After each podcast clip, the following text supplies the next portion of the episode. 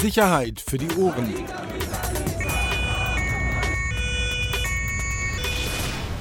Der Podcast aus Berlin. Herzlich willkommen. Neue Folge Sicherheit für die Ohren. Ähm, mit den beiden äh, Bildreportern. Ähm, Axel Lier. Hallo Axel. Hallo Peter. Und genau mir, Peter Rosberg. Ähm, damit haben wir diesmal auch an die Vorstellung wieder gedacht. Mein Lieber, schön, äh, dass wir es einrichten konnten. Auch du in Trainingshose. Punkt 1, bitte nicht mehr so aggressiv in diesem Podcast. Ja. Punkt 2, Kaugummi, ja, nicht Ja. mehr schmatzen. Punkt 3, fall mir bitte nicht mehr so oft ins Wort. Punkt 4, pack das Bier beiseite.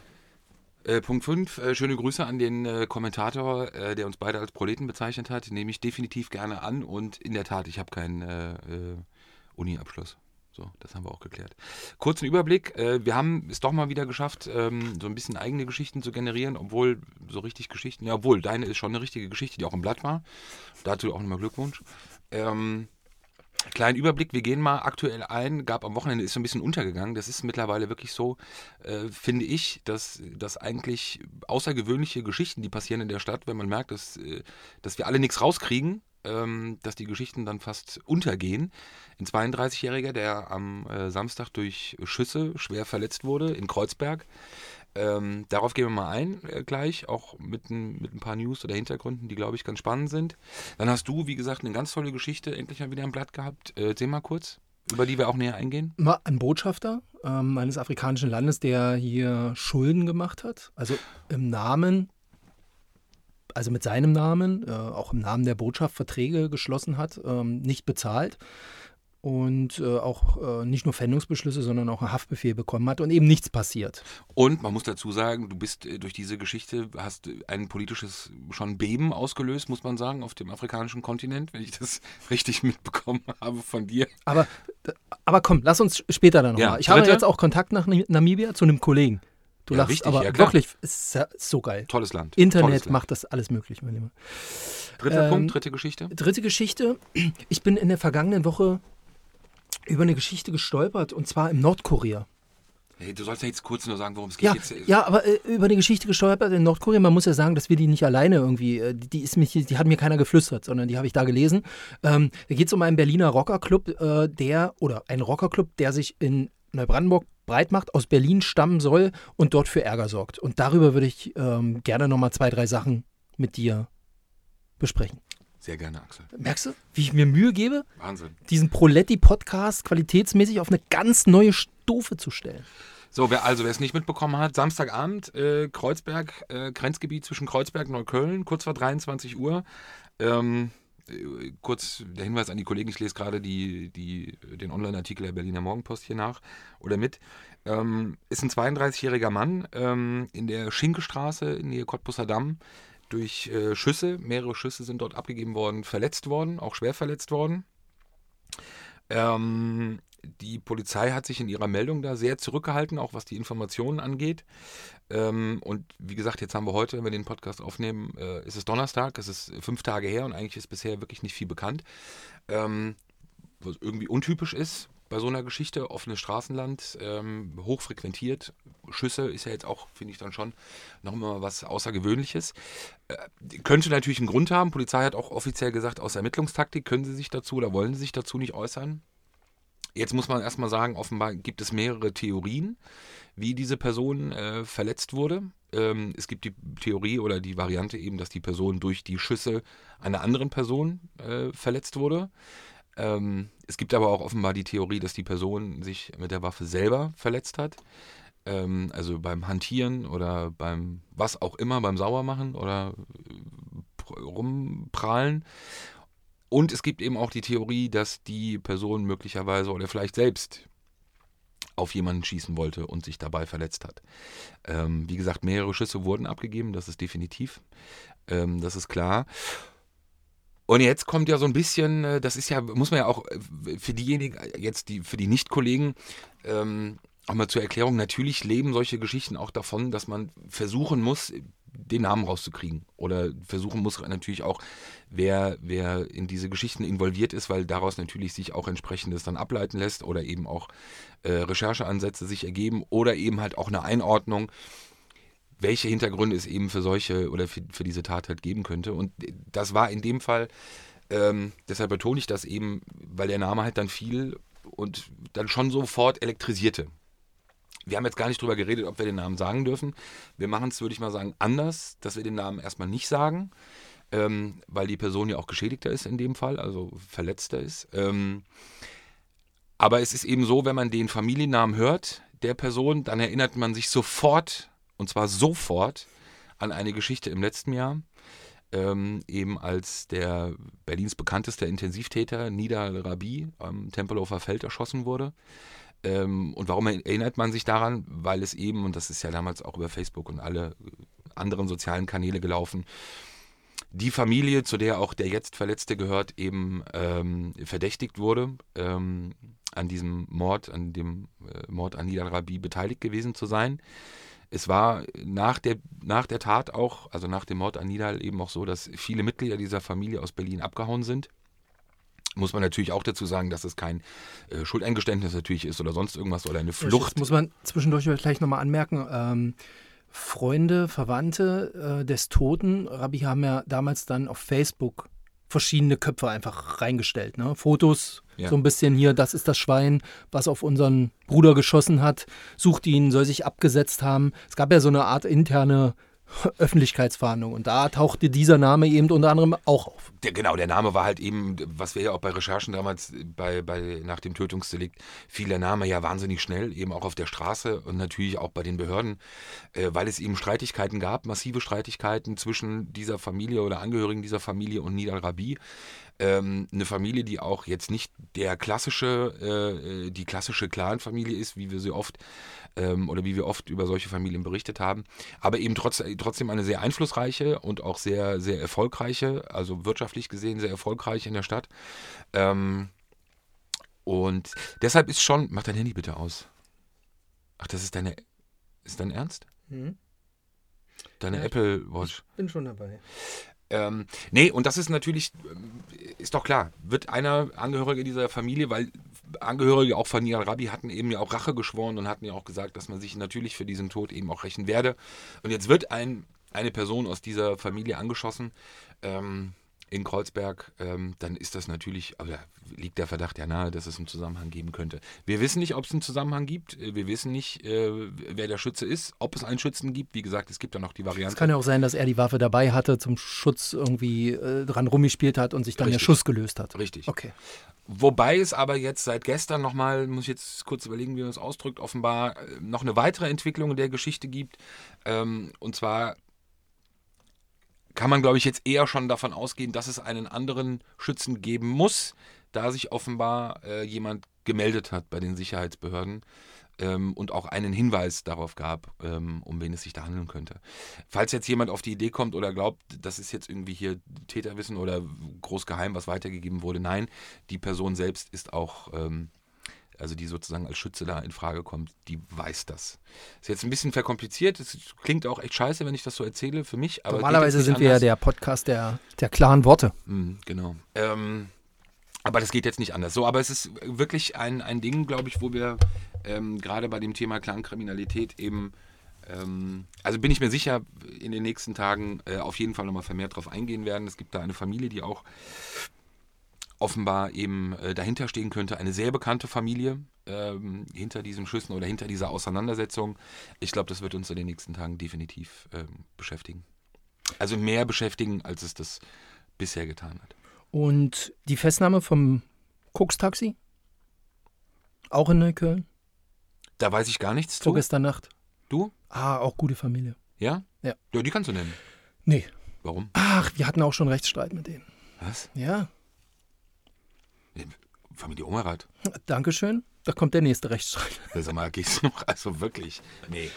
Ähm, genau, ja, hier, äh, Manuel Schaar. Mhm. Eigentlich ja auch. Jetzt bringst du auch noch Promis mit.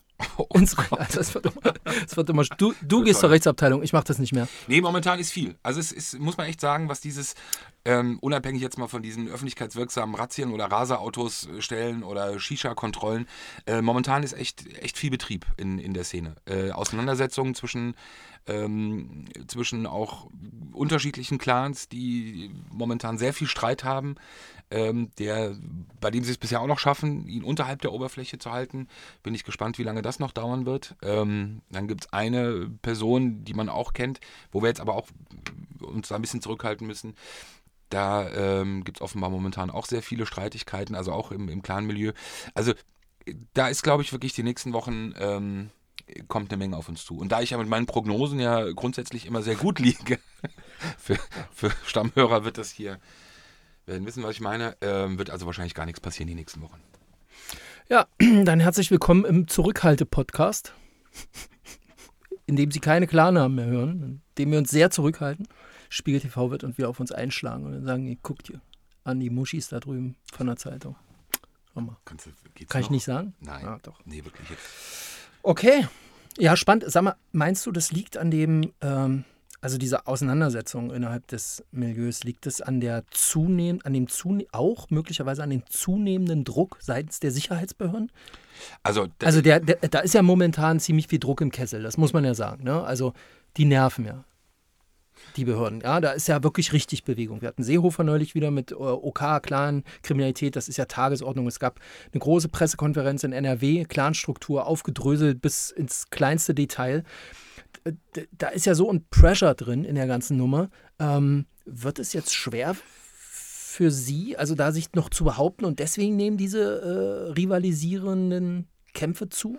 Also man muss mal eine Sache ganz klar sagen, wir haben schon oft auch über diesen politischen Aspekt gesprochen und eben über diese ähm, Taskforce, äh, die ja in Berlin gegründet wurde, auch beziehungsweise diesen runden Tisch mit mehreren äh, Senatoren aus den unterschiedlichen Gebieten und dieser auch der das Zeichen nach außen, auch der Medien gegenüber und der Öffentlichkeit gegenüber, wir nehmen den Kampf jetzt auf.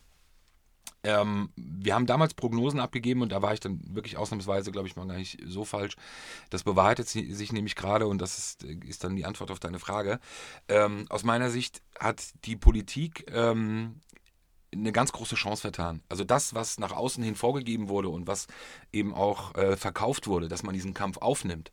Ähm, dass da am Anfang vielleicht erstmal nur Durchsuchungen, Razzien wie diese Shisha-Kontrollen stattfinden, ist ja in Ordnung, ist ja okay. Aber natürlich muss auch der Unterbau, das heißt das Personal, die, die, die LKA-Abteilung, LKA 4, ähm, die Dezernate müssen personell aufgestockt werden, müssen auch teilweise umstrukturiert werden, ähm, um eben auch endlich dann diese Verfahren an sich zu nehmen und auch bearbeiten zu können, wie man es halt vorher nicht gemacht hat.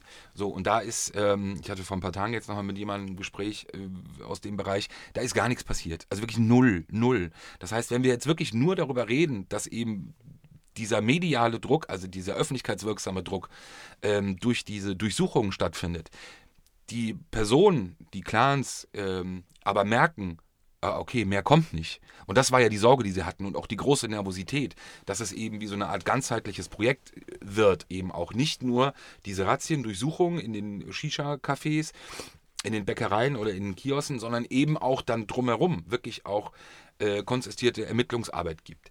Das war ja die große Sorge. So. Und wenn man jetzt immer mehr merkt, und das tun sie, ähm, ach okay, die machen irgendwie einmal pro Woche irgendwie einen Showkampf äh, und das war's dann im Endeffekt irgendwie, bisschen überspitzt gesagt, ähm, dann hat sich das Ganze natürlich auch wieder, was Druck oder was, was äh, Nervosität angeht, äh, ein Stück weit verloren. So, und denen aus meiner Sicht ganz klar, äh, diesen Fehler, der Fehler wird gerade begangen, ähm, weil man eben im Hintergrund oder im, im, im sachbearbeitenden Unterbau eben nicht diese, äh, diese, diese Personalförderung betreibt oder eben auch dieses Zusammenführen wie man es meines Wissens oder meiner, äh, meines Verständnisses nach auch nach außen verkauft hatte.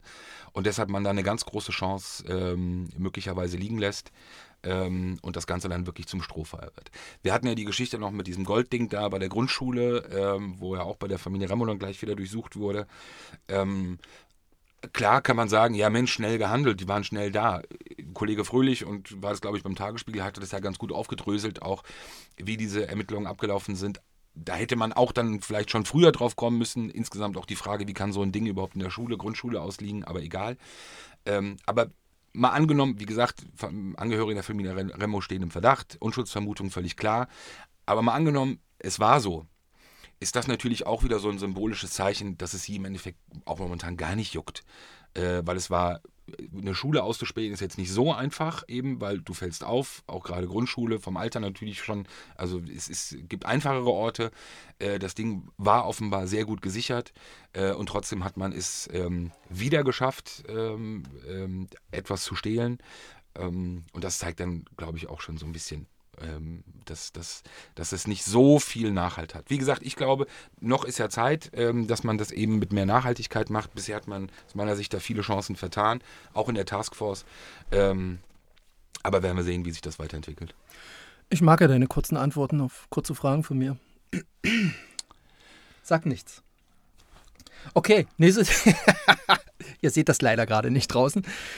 Ich zeige diese Geste nicht. Ich beschreibe sie nicht. Sagen wir mal so. Mittelfinger. So, nächstes Thema? Ja, der äh, Namibia. Äh, politisches, Jetzt schon Namibia. Äh, politisches Politisch, Beben. Achso, Mensch, darauf bin ich gar nicht vorbereitet. Äh, Ja, wirklich. Das, ja. Also, ich habe, ich mache doch regelmäßig diese Diplomatengeschichte, wie Diplomaten, wie die im Verkehr in Berlin sich finde ich verhalten. immer eine super Aufregergeschichte. Und da, und es, Gott sei Dank ist ja auch immer ein bisschen Bewegung drin. Also wir haben immer einen anderen Spitzenreiter. Ne? In diesem Jahr ähm, sind es die US-Amerikaner, die besonders auffällig sind. Netto oder im Verhältnis zu den Leuten? Nee, sie gucken, also sie, die äh, Polizisten schreiben halt bei der Verkehrsüberwachung dann immer auf, welches Länderkennzeichen, ne? Und dann gucken sie sich am Ende an, wie viel aus welchem Land haben denn wie viel Verkehrsverstöße. Sie sagen nicht genau wie viel, so. aber sie machen ein Ranking. Das heißt, jedes Jahr steht da meistens irgendwelche Asiaten waren das bisher, dann so weit runter, irgendwelche Araber, also arabische Staaten. Und jetzt ähm, ist, hat sich das zum ersten Mal gedreht, komischerweise seitdem Trump irgendwie im Amt ist und die Diplomaten benehmen sich halt nicht so gut. Aber egal. Im Nachgang dieser Geschichte. Was? Ist da ein Zusammenhang? Ich sag ja. Die sagen ja, Arschgeleck, komm jetzt hier. Voll was. Krass. Ja, Okay. sag ich. Reine Interpretation. Nächste politische Beben. Okay. Nehme ich in Kauf. Aber im Zusammenhang mit dieser Recherche ähm, bekam ich Kontakt ähm, zu jemand anders, der mir von einer Geschichte erzählte und zwar auch, die auch mit einem Diplomaten zu tun hat, nämlich mit dem Botschafter von Namibia, Herrn Guibeb. Herr Guibeb kannte ich bis dato gar nicht. Nicht? Nee, Ah. aber beim ersten Googlen ist mir aufgefallen, er ist in den Paradise Papern erwähnt. Sogar. Ja, ja, der spielte da eine Rolle. Es steht auch mit Namen drin, stehen auch seine Firmen drin und so weiter. Hat ihn aber offensichtlich nicht das Amt des Botschafters gekostet vor ein paar Jahren. Warum auch? Ja, warum auch? Ne? So. Genau. So, und dann äh, wurde irgendwann relativ schnell klar, Herr Guibeb hat hier in Deutschland Schulden. Und zwar bei einer Uni, nämlich der Universität in Jena, mit der er einen Forschungsvertrag abgeschlossen hat. Für ein, ich glaube, es ging um, wie kann man, also um das mal runterzubrechen, wie kann man Namibia entwickeln, ähm, damit sich verstärkt Industriefirmen in Namibia ansiedeln. Aber Was kann man tun? Er, das, Er hat das unterzeichnet. Ich Ja. habe den Vertrag. Er hat das unterzeichnet. Da steht sein Name, Botschafter des Landes Namibia oder Freunde Namibias. Das ist so ein Netzwerk, was gegründet werden sollte. So. Und dann gab es noch einen, ein, der, die zweite Nummer war eine Firma, Discourse Communication, eine klassische Kommunikationsfirma, die angestellt wurde, die bis übrigens bis heute noch auf der Seite der namibischen Botschaft steht, obwohl die seit zwei Jahren gar nicht mehr für die arbeiten. Die machen sozusagen die Pressearbeit für sie.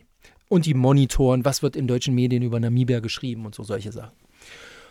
Summa summarum hat er irgendwann nicht mehr bezahlt und man kam auf eine Summe von 80.000 Euro in beiden Fällen, die nicht bezahlt wurde. Und gerade wenn ich mir so den Vorgang Universität Jena angucke, die sind das klassische Mahnverfahren gegangen. Hey, du bezahlst nicht. Nee, Quatsch. Darf ich Sie daran erinnern, wir haben noch ein paar Raten offen? Ja, keine Antwort. Darf ich Sie daran erinnern, jetzt kommen schon Mahngebühren dazu. Also wirklich ganz soft, ja, auch wieder immer wieder dieser, dieser Mailverkehr. Hör mal, ähm, wie wäre es denn, wenn wir uns nochmal zusammensetzen, wenn Sie Zahlungsschwierigkeiten haben, just let me know keine Reaktion. So, und irgendwann steigerte sich das bis zum Haftbefehl vom Amtsgericht Tiergarten. also man muss da nochmal kurz Amtsgericht erklären- Schöneberg, korrigiere, Amtsgericht kurz, Schöneberg. kurz erklären, weil dieses Wort Haftbefehl, ich habe das auch, als ich es gelesen habe, es ist das ist ja missdeutig und für Leute, die sich da nicht auskennen, ähm, das bedeutet ja nicht, dass derjenige in Haft muss dann, also ins Gefängnis muss, sondern es geht ja bei dem Haftbefehl dann darum, dass man sozusagen eine Person festsetzen kann und die dann sozusagen Auskunft äh, über sein Vermögen geben muss. Das ist eine Zwangsvollstreckungssache. Genau, also da finde ich aber, muss man auch, äh, auch offen und ehrlich oder beziehungsweise auch klar kommunizieren, weil dieses Wort, wir haben es ja oft im Boulevard ja oft gehabt, auch in den letzten Jahren, Überschrift Haftbefehl, so natürlich denkt Otto Normalverbraucher, der sich da eben nicht so auskennt, äh, ja, wie krass, der muss, muss in Haft. Also auch hier Diplomat, wie heißt der? Guibeb. Gu- Gu- Guibeb. Also es heißt ja auch, auf Antrag der Gläubigerin wird gegen den Schuldner gemäß Paragraph irgendwas ZPO die Haft angeordnet, um die Abgabe einer Vermögensauskunft. Genau, Ne? Das Richtig. ist ja genau das, was Genau. du sagst. genau. Genau. Aber er hatte ihn. So, den klassischen roten Haftbefehl. So.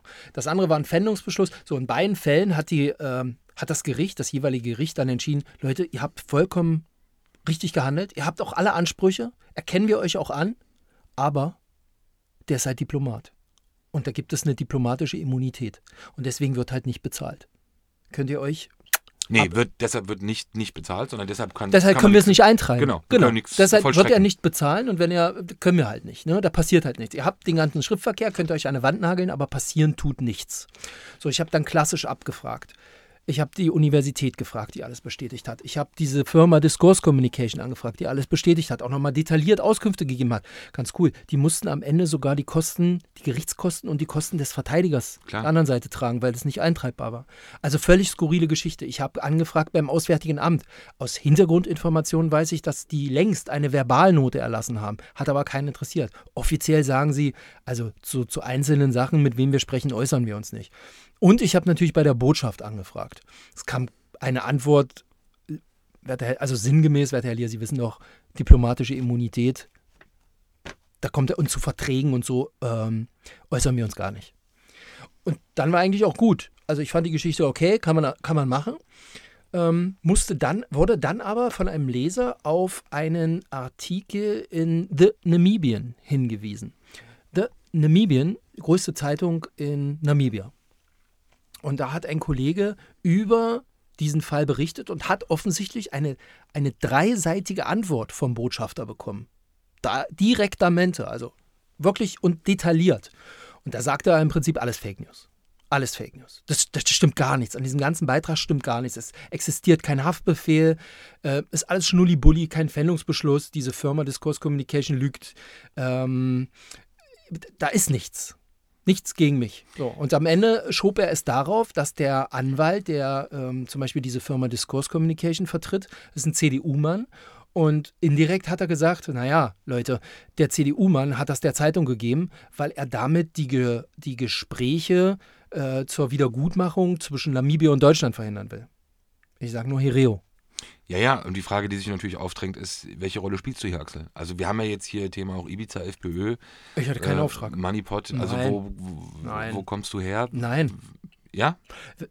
Das ist mir völlig la- Latte. Also wenn es dann äh, berechtigte Entschädigungsforderungen gibt, um jetzt mal meine persönliche Meinung zu sagen, dann äh, sollten wir das zahlen. Also da, da will ich mich überhaupt nicht reindrängen. Es geht mir einzig und allein um einen Botschafter, der zwei, eine Universität und eine deutsche Firma, ich meine jeweils 40.000 ungefähr, um so viel Geld geprellt hat, was jetzt auch nicht wenig ist. Also wenn ich mir angucke, wie viel Wissenschaftler an diesem Forschungsauftrag allein gearbeitet haben oder wie viel Zeitaufwand auch diese Kommunikationsfirma investiert hat in dieses Projekt, und am Ende wird einfach nicht bezahlt. Einfach nicht, nein, und dann kommt auch nichts. Und wenn ich jetzt hier was bezahlen müsste, dann würde ja die Botschaft krachen gehen und das will ja keiner und das dürft ihr auch gar nicht. Und da finde ich es dann halt schwierig.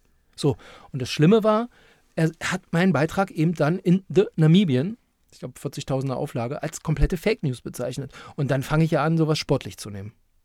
So, und dann dachte ich mir, dann zeige ich ihm halt seinen Haftbefehl. Am nächsten Tag. Oh, habe ich gemacht.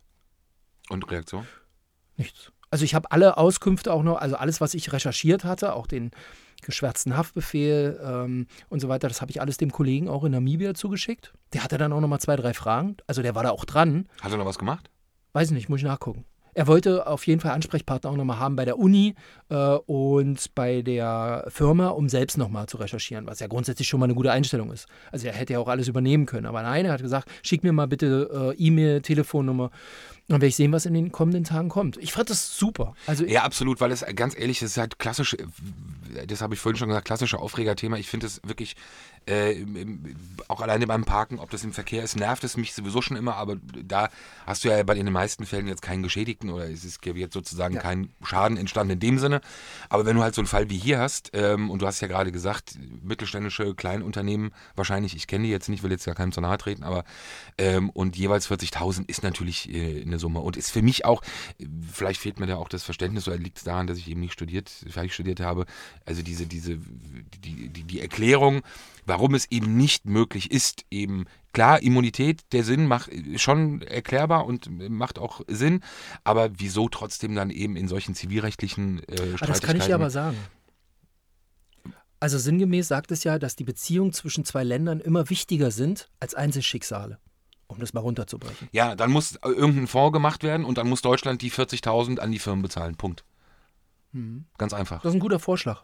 So, vielleicht kann man den hier aufnehmen, vielleicht können wir ihn die Weltpolitik. Wahnsinn. Mit unserem kleinen. Stolper, Ärger, Proleten-Podcast beim Bier. Nur mal zur Erklärung, warum wir hier immer dieses Bier und Proleten äh, äh, reinschmeißen. Wir hatten eine ganz süße, ähm, eine ganz süße Bewertung bei iTunes. Die hat so ziemlich auf den Punkt gebracht. Könnt ihr mal nachlesen. Jeder, der Könnt ihr mal nachlesen. Genau. Okay. Okay, mein Lieber, das äh, war für mich das Aufregendste in dieser Woche. Kommen noch zwei, drei Sachen. Hm, kann ich aber nicht vorweggreifen, weil sonst die Konkurrenz abschreibt. Och, Angeber. Aber lass uns noch mal über ähm, den bereits angekündigten Beitrag des Nordkuriers sprechen.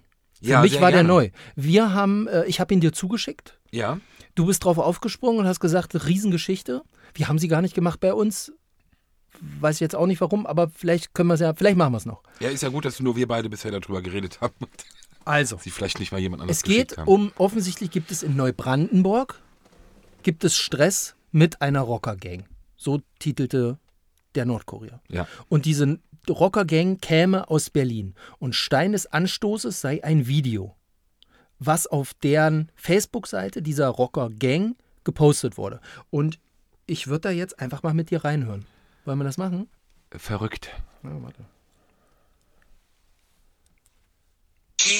die es nicht mit uns aufnehmen konnten und deswegen so eine hinterlistige Art gemacht haben und zu den Bullen gegangen sind und rumerzählt haben, dass wir Finger abgeschnitten haben, dass wir Wohnungen gestürmt haben mit äh, Waffen und Pistolen und Messern und dass wir Leute geschlagen haben. Die Hurensöhne. Merkt euch, diese Stadt, diese Stadt gehört mir. Ich bin hier der Boss. Diese Stadt gehört uns. Und das ist ein Bruchteil meiner Familie, ihr Hurensöhne. Merkt euch das. Wir sind hier. Wer sich traut, soll kommen, ihr Hurensöhne. Ihr habt keine Eier und wären zu den Bullen, ihr Ratten. Das ist meine Familie, Notorious. Notorious, er hat zum Schluss auch gesagt, wie seine Gang heißt. Ähm, Als das- alte Rocker-Experten, die wir beide seit über zehn Jahren sind, haben wir dann erstmal gegoogelt, Genau. weil wir natürlich keine Ahnung hatten. Hat mir nichts gesagt. Notorious MC Nomads Germany. Ich war auch am Anfang irritiert, weil es gab in einer BU beim Nordkurier gab es die Unterschrift Rockerclub MC Nomads und da war ich irgendwie automatisch erstmal bei den Hells Angels, aber ganz offensichtlich sind sie es nicht und überall stand dann Berliner Rockerchef beansprucht Neubrandenburg für seinen Club. Ja, muss man aber kurz sagen, Brandenburg äh, in der, in der Rocker-Szene nicht unwichtig gewesen in den letzten Jahren. Äh, wer war hauptsächlich da? Und, Banditos. Und, Banditos haben da immer noch ein Clubhaus. Ähm, und da ist auch regelmäßig, regelmäßig was los. Das kann man nicht anders sagen. Es ist Ja. ein sehr aktives Chapter. Ähm, und wir hatten da viele Auseinandersetzungen auch. Und ich glaube, ähm, in der Vergangenheit gab es auch noch diesen Rockerclub Schwarze Schar. Erinnerst du dich, der dann Ja, aufgelöst wurde? Auch das Neubrandenburg. Ja, dieser Typ, der, ähm, also der dieses Video gedreht hat, der hat sich dann auch beim Nordkurier gemeldet und sagt, er hieße Alphonse Capone. ja, halte ich für realistisch. Alfonso Capone. Und das Schlimme war nach diesem Video, oder nicht das Schlimme, aber das, ein weiterer Aufreger war, nach diesem Video sah man auch auf Facebook, der Nordkorea hat es auch abgedruckt, ein Foto von diesen Männern vor dem Vereinsheim der Banditos. So, mit, mit dem Zeichen der Banditos. Auch, du weißt ja, der wird ja auch gerne formuliert, weil der kleine Mexikaner, der sich im Logo befindet, ja auch immer so eine Pistole trägt. Und äh, dieser abgestreckte Daumen mit den beiden Zeigefinger, Mittelfinger, ist ja das, eigentlich das Zeichen. Und da haben die sich vor dem Clubhaus positioniert.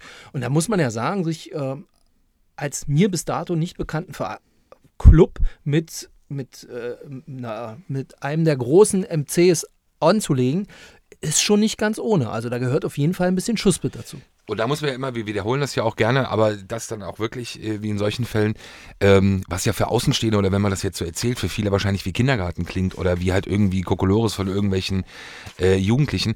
Das sind halt eben solche symbolischen Dinge, das in das Territorium von anderen vordringen, in das Terrain von anderen vordringen und dann eben so zu provozieren, ähm, hat eben meistens eigentlich zur Folge, dass es darauf Konsequenzen gibt.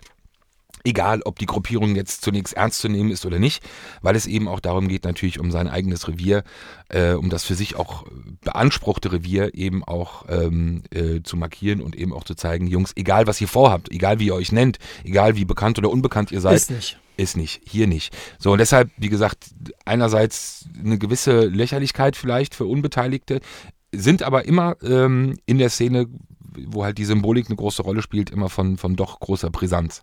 Also es war auf jeden Fall da oben ein Riesenthema.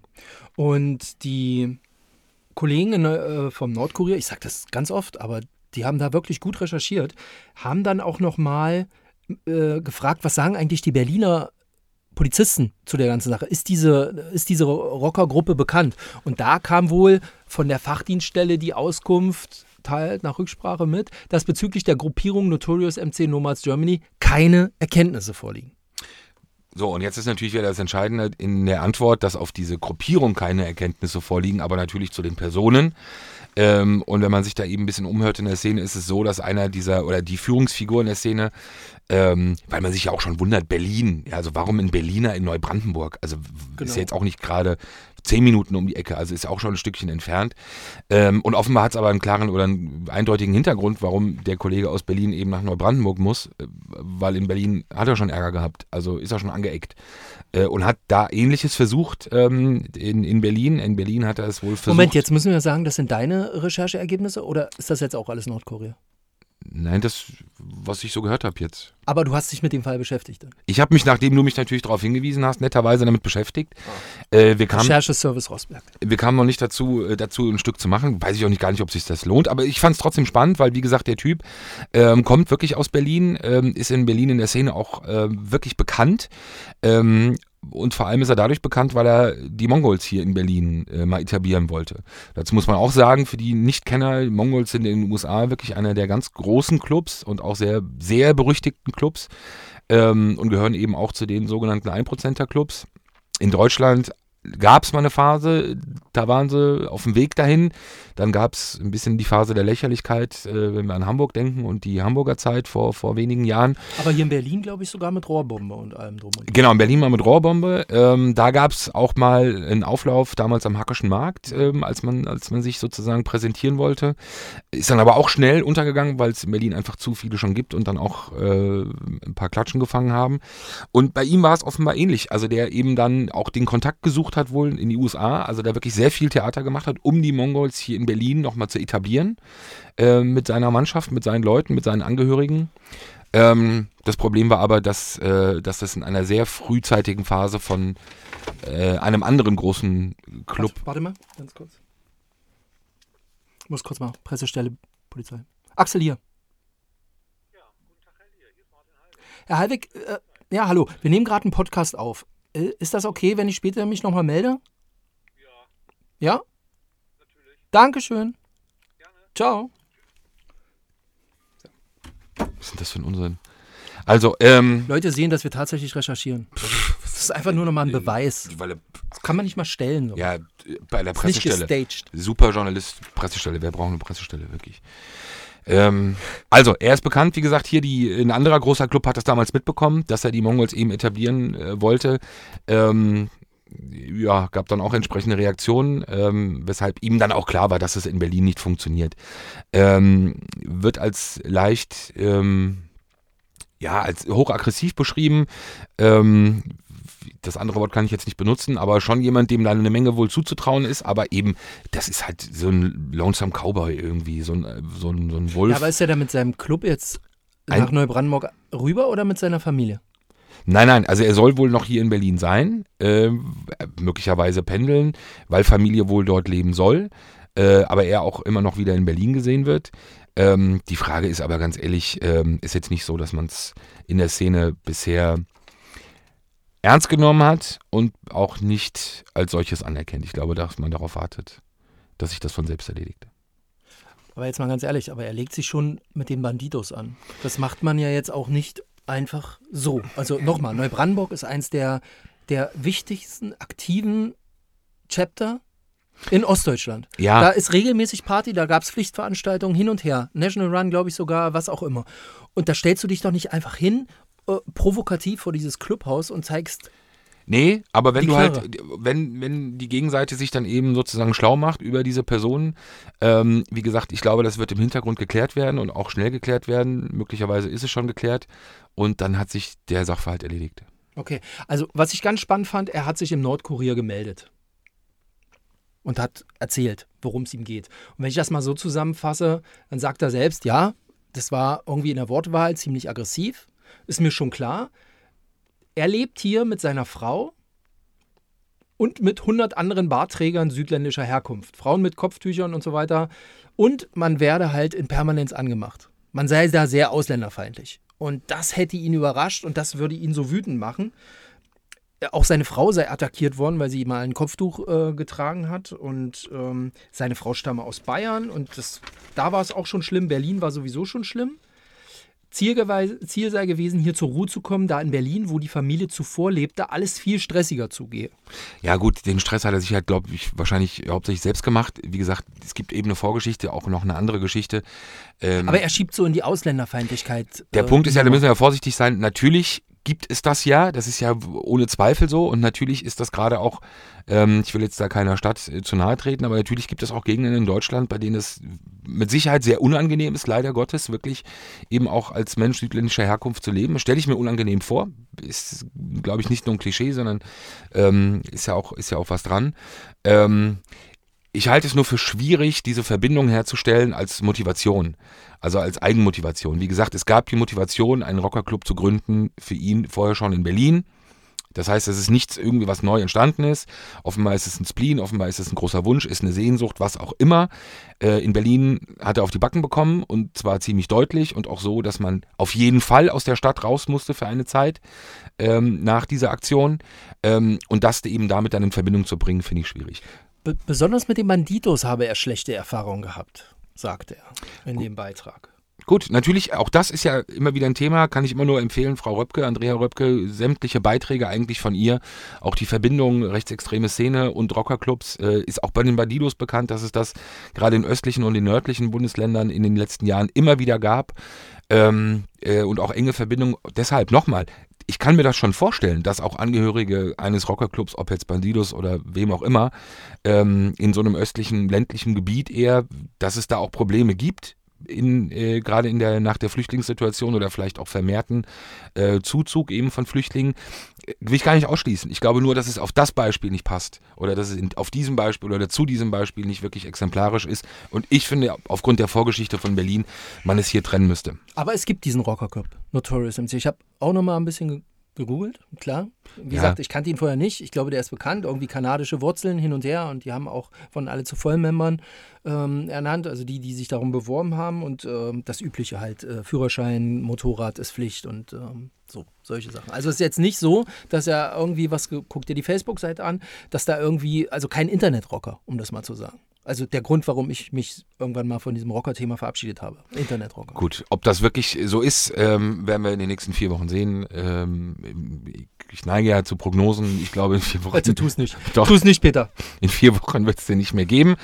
Ähm, Wenn der umgelegt wird, dann hast du ein den Problem. Club. Ach so. Sag mal, geht's noch? Nein, Entschuldigung, aber so wie du nein, es sagst. Nein, den Club nicht mehr geben. Lass uns das einmal klarziehen. Einmal klarziehen, sonst Rechtsabteilung. Einmal klarziehen. Du Ja. redest von dem Club. natürlich. Mit Club. dem Ableger Neubrandenburg. Richtig. Gibt es den denn in Berlin? Nein. Okay. Gut. Ja, Das haben wir drei schwere Themen einmal durchgekaut. Nee, brauchst gar Ja. nicht anfassen, das mache ich ja alles gleich, die ganze Technik. Da, tu, tu nicht so. Ganz schön warm hier. Ja. So, war schön mit dir. Es war ein Ähm, angenehmer, nicht ins Wort fallende, du auch relativ normal heute. Ja, Gar ich weiß diese, auch diese nicht. Grundaggressivität fehlt. Nee, heute nicht. Nee, Heute nee. nicht? Nee, nee. Muss ich mir aufheben für nachher. Okay. Also, vielen Dank fürs Zuhören. Ähm, Euch ein schönes Wochenende. genau. Wir versuchen in der nächsten Woche nochmal etwas ins Rennen zu schicken. Also ich glaube so zurzeit bei der Auftragslage, die wir so haben, ich glaube einmal, wenn wir einmal die Woche mit was kommen, ähm, ich glaube, dann ist das schon, wäre das für unsere Verhältnisse schon mega. Das ist ja nicht unser Hauptjob. Man muss auch nochmal sagen, wir hatten heute äh, auf Twitter, zumindest ich, eine relativ intensive Diskussion über die Social-Media-Arbeit bei der Berliner Feuerwehr. ich was gesehen, dürfen ja. wir hören, was dürfen sie nicht? Es ist ein mega Thema. Vielleicht lass uns mal drauf drum denken, wen wir dazu einladen könnten und mit wem wir da nochmal uns ein bisschen Auch der Hinweis des Kollegen Dinger, ähm, auch nochmal schöne Grüße. Ähm, war schön, dich äh, gesehen zu haben, vorgestern Abend. Ähm, absolut richtig, auch mal vielleicht eine größere Runde zu machen, also wirklich so eine Art kleines Diskussionsformat auch nochmal zu machen. Gerne auch nochmal Hinweise oder Ideen vielleicht, äh, bei welchem anderen Thema man das machen könnte und dann eben auch mit kontroverser Besetzung äh, der Leute, ähm, um da eben auch vielleicht ein bisschen Substanz äh, da reinzubekommen, ähm, die, wie, wie die sonst fehlt. Ähm, sollten wir, glaube ich, sollten wir wirklich drüber nachdenken. Alles klar. Vielen Dank fürs Zuhören. Von mir auch nochmal schönes Wochenende. Ciao, ciao. Sicherheit für die Ohren. Der Podcast aus Berlin.